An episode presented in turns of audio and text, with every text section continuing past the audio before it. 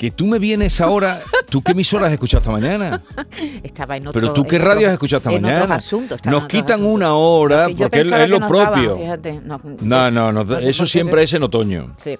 Bueno, pues sabes que hay un estudio elaborado por profesores de la Universidad de Santiago de Compostela y de la Universidad de Sevilla, son investigadores, que eh, han estudiado los efectos que tiene el cambio de hora en la salud. Así que si te parece hablamos con José María Martín Olaya, que es profesor de la Universidad de Sevilla, para que nos cuente cómo han elabora- elaborado este estudio y a qué conclusiones han llegado. Profesor, buenos días. Buenos días. A Muchas ver, gracias por, este- por la invitación. bueno, ¿a qué conclusiones han llegado después de, de ese estudio? Bueno, nosotros hemos analizado eh, estudios anteriores que se habían publicado sobre el impacto de este, de este mecanismo social en infartos de miocardio, en isquemias, en accidentes de tráficos, lo que se llaman impactos agudos, porque son impactos que ocurren, digamos, justo después de, digamos, de que hagamos el cambio de hora, en los días siguientes, como mucho en la semana, en la semana posterior, ¿no? Y esos estudios estaban reportando, digamos, unos valores que eran hasta cierto punto preocupantes y incluso la Comisión Europea, pues, expresó su preocupación porque el cambio de hora tuviese un, un efecto en la salud y fuera interesante quizás pues eliminarlo. ¿no? Nosotros lo que hemos hecho es poner en contexto, bueno, muchos de esos estudios, hemos analizado 13 de esos estudios y hemos, hemos comparado los resultados que reportan en relación con el tamaño del estudio. El estudio puede dedicarse a estudiar un país entero, por ejemplo, o puede dedicarse a estudiar lo que ocurre en un área hospitalaria o en un hospital solo. Puede hacerlo durante dos años o puede hacerlo durante 22 años. Entonces, dependiendo de, de eso, el estudio abarca mucha población, muchos casos o pocos.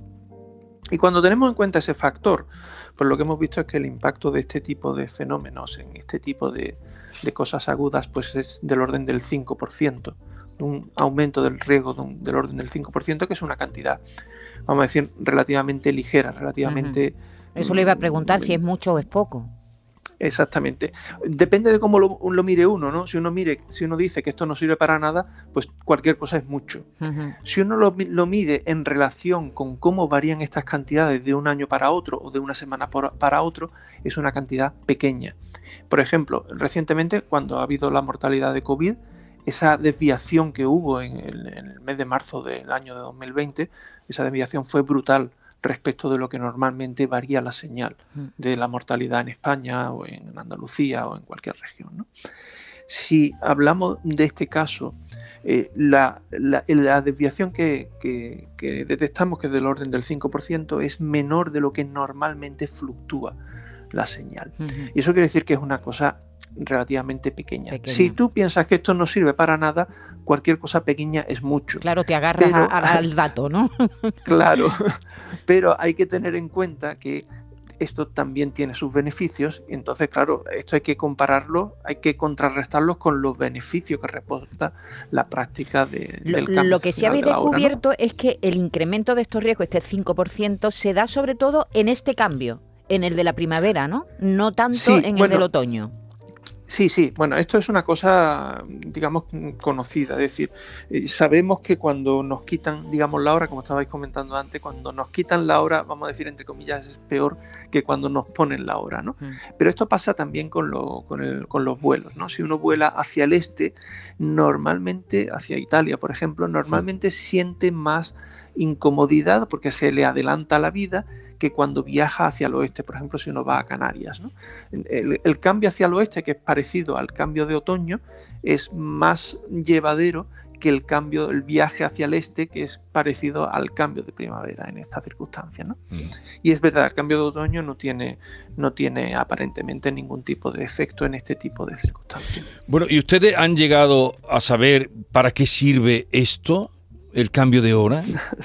¿Por qué nos ¿Qué- molestan todos qué los años, bondades veces tiene? al año con ¿Y, Sí, por, sí. qué no lo quitan? A mí, Eh, Pero bueno, Sí. ¿por- ¿para qué sirve? ¿Cuál es, por- ¿Para qué sirve Sí. esto? Sí, como dice el clásico, ¿no? Me alegra que me hagas esa pregunta. Sí. Sí, efectivamente, sirve para algo, ¿no? Sirve para que tengamos una actividad adaptada a cada estación extrema del año, una adaptada al verano y otra adaptada al invierno.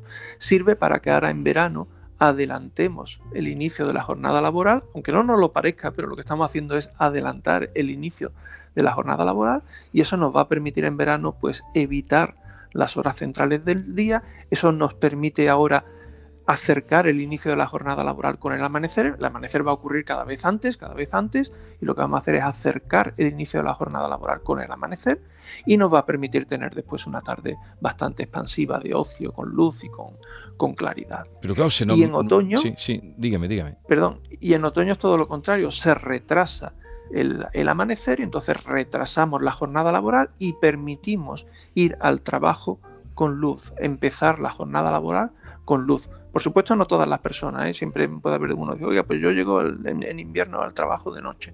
Hay gente que le pasa eso, pero a la gran mayoría, la actividad comercial, la actividad de los colegios, todo ese tipo de cosas, cuando llega el cambio de otoño, lo que le permite es arrancar la jornada con luz. Pues muchas gracias por atendernos, José María Martín Olaya. Un saludo y buenos días, que tenga buen cambio de estación. Muchas gracias a ustedes, igualmente. Adiós, buenos días.